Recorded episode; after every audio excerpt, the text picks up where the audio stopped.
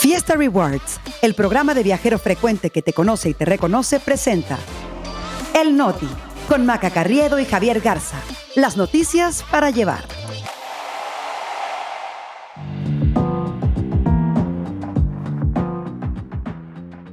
Es lunes 24 de julio, yo soy Javier Garza. Yo soy Maca Carriedo, este es el Noti. Y nosotros aquí estamos. Hombre provoca incendio en bar de Sonora y deja a 12 personas muertas. Detectan anomalías en compras del sector salud. España todavía no sabe quién va a gobernar. El Noti. Noticias para llevar.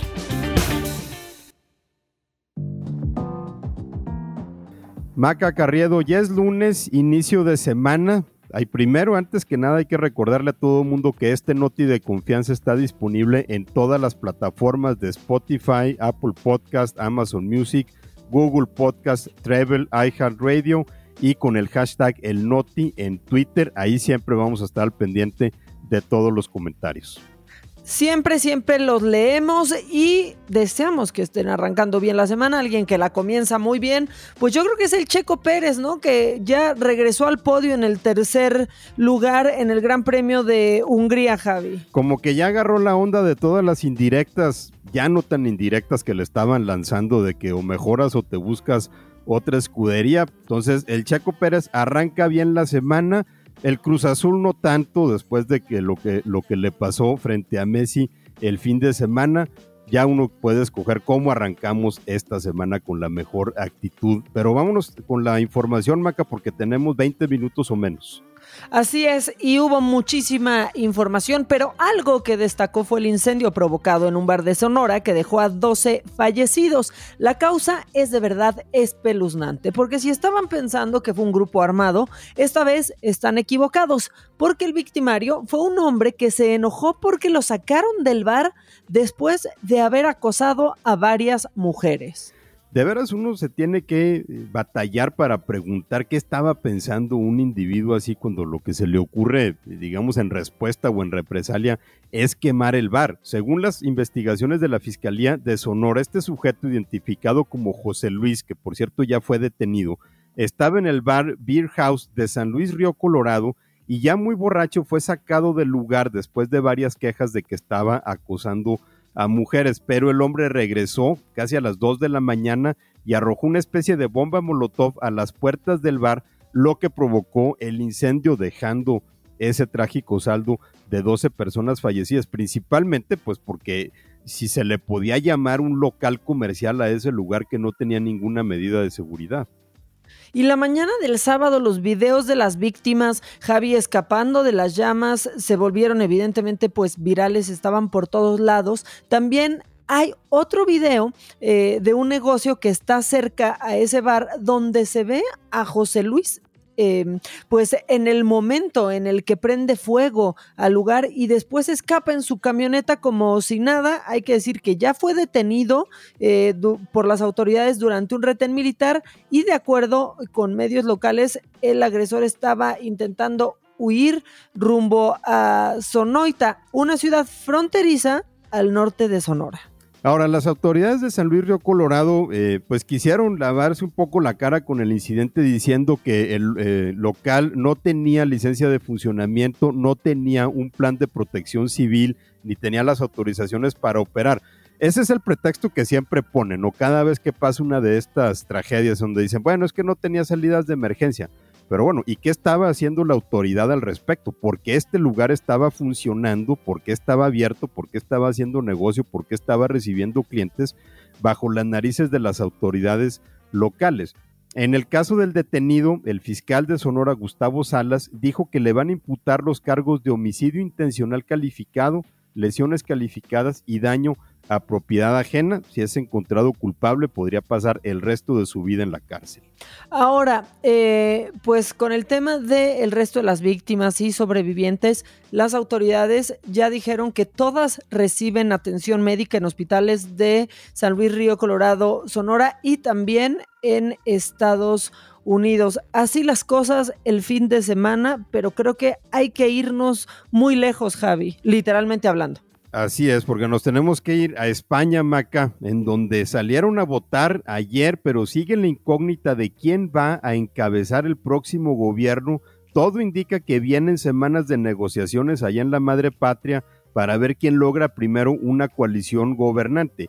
Si el Partido Socialista Obrero Español del actual presidente Pedro Sánchez, que se aferra a mantener el gobierno, o el Partido Popular de la derecha, que fue el que logró la mayor cantidad de votos, pero se quedó corto, y si quiere conformar un gobierno, tiene que aliarse, pues ahora sí, con los más extremos de Vox. Estos ya lo hemos dicho, pues sí fueron unas elecciones anticipadas convocadas por Sánchez debido a, pues, al pobrísimo resultado de su partido en las elecciones municipales a finales de mayo.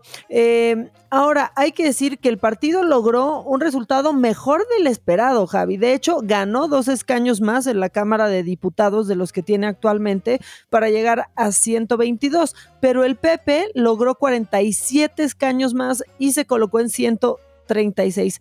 Ambos cortos de los 176 necesarios para la mayoría y qué bueno. Sí fue sorpresivo que al Partido Socialista le fue mejor de lo esperado. O sea, justo Sánchez había convocado las elecciones anticipadas porque se, pensaba que no podía sostener la coalición gobernante. Sin embargo, pues parece ser que mucha gente eh, sí estaba un poco asustado con la posibilidad de que la derecha del Partido Popular se fuera a aliar con la extrema derecha de Vox para eh, poder conformar un gobierno. El PP logró aumentar su votación entre sus simpatizantes que no quieren votar por los más ultras de Vox. Aún así, el dirigente del PP, Alberto Núñez Feijó, pues no le va a alcanzar para conformar un gobierno, va a tener que apoyarse en ese polémico partido de ultraderecha que aunque perdió 19 escaños, pues los que logró salvar representan la llave para regresar al poder. De otra forma, pues Pedro Sánchez puede salvar su coalición de izquierda si mantiene a los pequeños partidos aliados. Ahora sí que todo queda en lo que aquí en México llamamos la chiquillada, porque cualquiera de esa media docena de partidos pequeños puede dar el puñado de votos necesario. Sí, digamos un PT, por ejemplo, ¿no? Un equivalente a eso. Esos partiditos eh, rémora que acaban siendo muy útiles en estas, eh, en ¿no? en estas circunstancias. Hay que recordar, Javi, que España pues, es un régimen parlamentario. Es decir, que el presidente y el gobierno salen del partido que tenga la mayoría en la Cámara de Diputados. Y Vox, pues se ha convertido ahí en la bisagra, pese a las advertencias sobre aliarse con un partido cuyas posturas más autoritarias en temas de unidad nacional y conservadoras, por ejemplo, pues en políticas de género, en prohibición del aborto y en homofobia, han causado mucha, mucha polémica y enojo, aunque aquí ya invitamos al líder de Vox, Javi. Sí, eh, eh, Santiago Abascal, que tiene varios amigos en México y al parecer hay quienes se llevan bien con ellos. Ahora, Vox ayer hizo gala de su talante autoritario cuando le prohibieron el acceso a su sede de campaña a periodistas del país, a pesar de que había una orden del Tribunal Supremo de que los partidos no podían usar el aforo de su sede como pretexto para discriminar a medios de comunicación por diferencias ideológicas. Pero este auge de la extrema derecha es parte de una tendencia que se ha visto muy preocupante en Europa, eh, partidos de extrema derecha que ya son gobierno, por ejemplo, en Polonia, Hungría o Italia, que están avanzando en Francia o Alemania, que son bloques importantes en los parlamentos de Suecia y Grecia y que han logrado frenar muchos avances liberales. Oye, Javi, y lo que, lo que me encantó es que pues estas elecciones no iban a entrometerse con las vacaciones de los españoles y el lema de ayer fue votamos y a la playa, ¿no? De hecho, hubo miles que, la aplicaron, nada más pues la segunda parte, porque se estima que la participación sí cayó un 4% con respecto a la elección pasada. En Cataluña, por ejemplo, fue más de 10%, pues sí es que es el pleno verano y allá se lo toman mucho más en serio que aquí. Pues sí es que a quién se le ocurre organizar una elección de en vacaciones, pero a lo mejor también Sánchez pudo haber estado contando en que una participación menor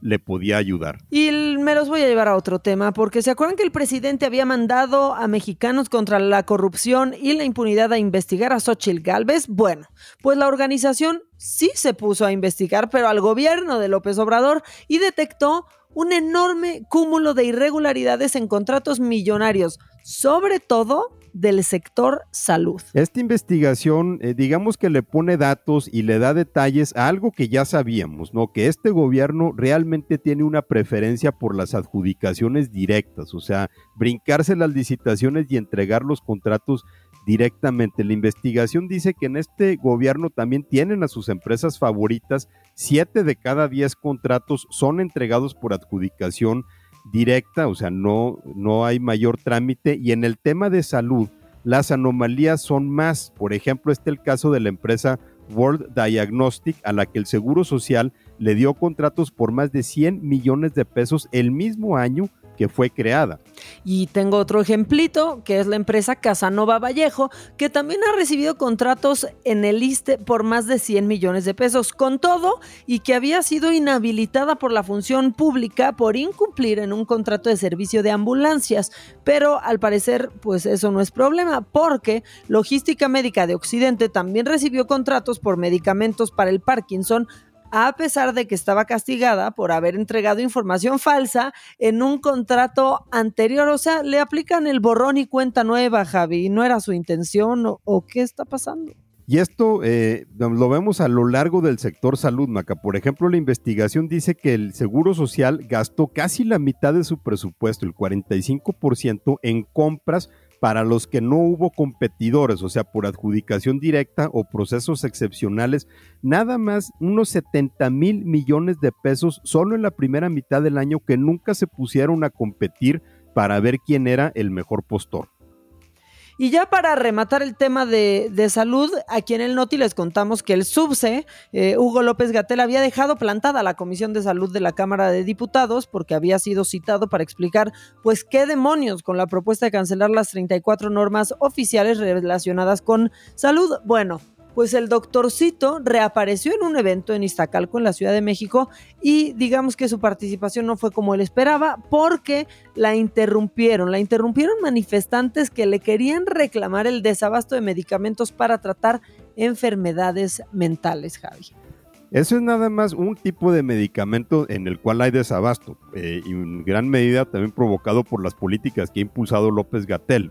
desabasto de medicamentos para los niños con cáncer es otro, desabasto de vacunas es otro. Total que López Gatel también se quiso como poner de defensor de los que estaban ahí en el evento porque le dijo a los manifestantes que estaban abrogando la representatividad de todo mundo. O sea, de haber pensado que estaba en una asamblea o algo así y que eso no lo consideraba justo.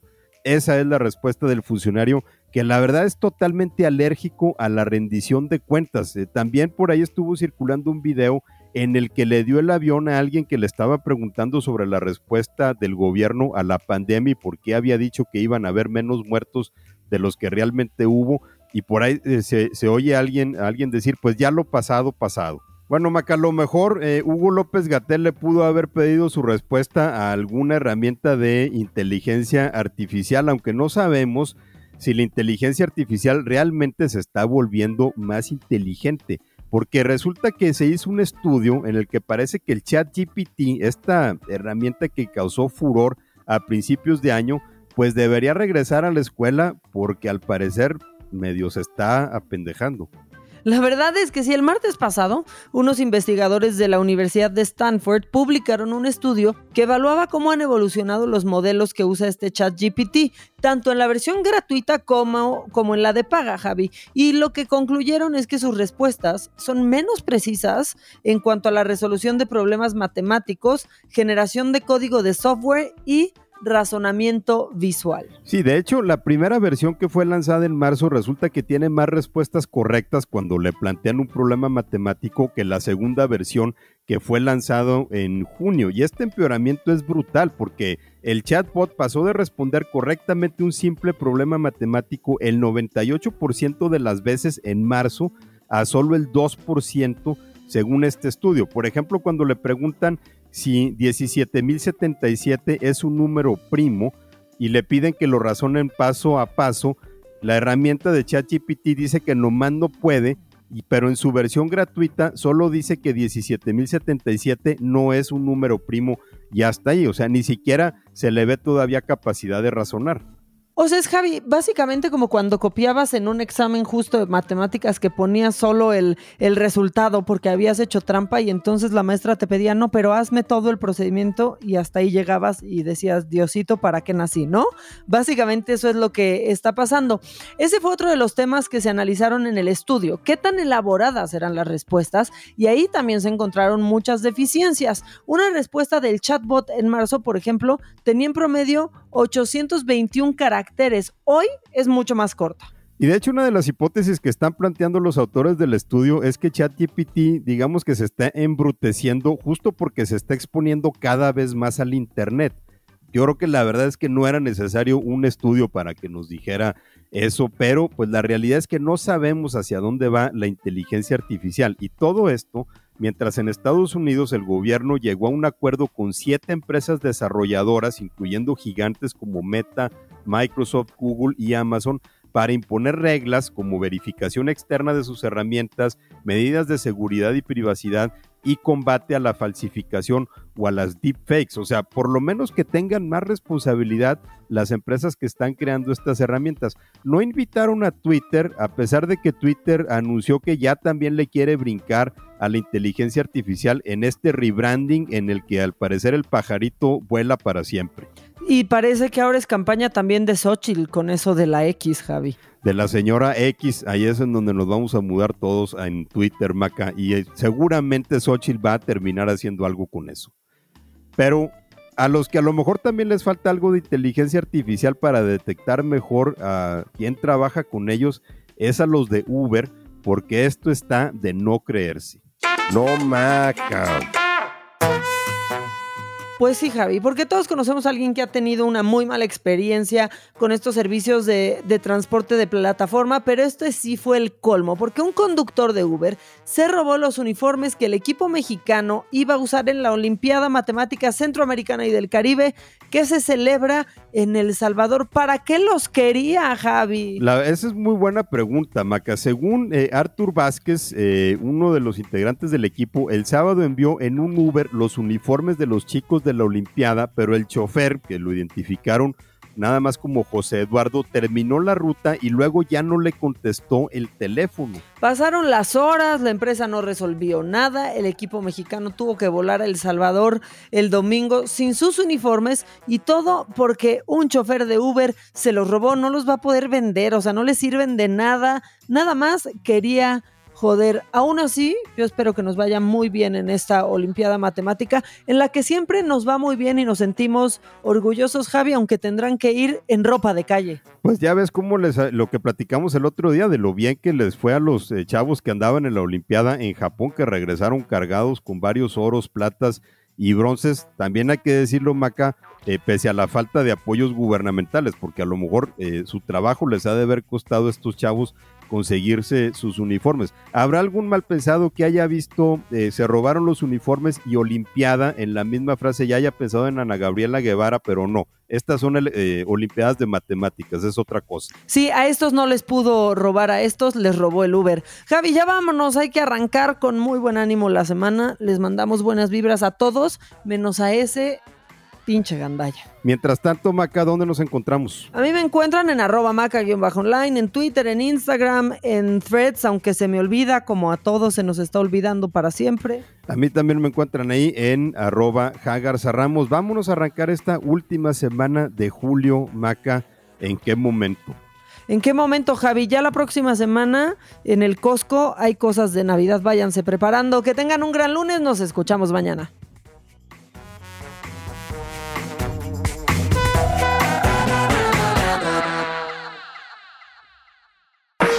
Experiencias exclusivas en eventos, conciertos, obras de teatro y más, gracias a Fiesta Rewards Invita. Fiesta Rewards presentó El Noti con Maca Carriedo y Javier Garza. Noticias para llevar.